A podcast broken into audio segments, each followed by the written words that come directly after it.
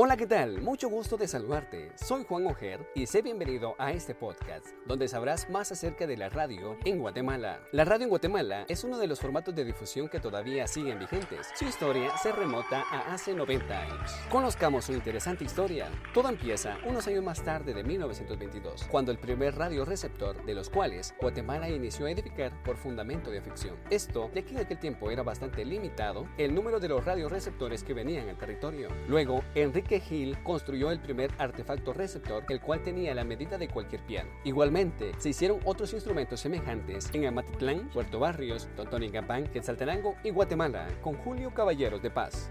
Pero ya, ¿quién hizo la primera radio en Guatemala?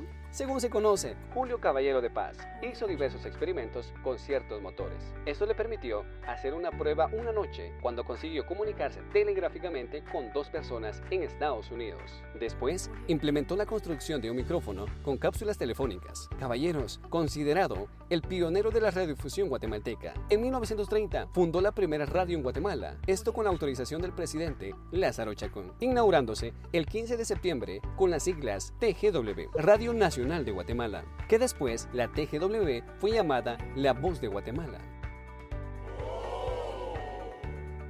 Las transmisiones se realizaban en la sede de la Dirección General de Telégrafos y utilizando frecuencias en ondas extensas y cortas. Tiempo después, se crearon nuevas emisoras como Radio Ciros, La Voz de las Américas, Nuevo Mundo, Continental, Radio Mil y Panamericana.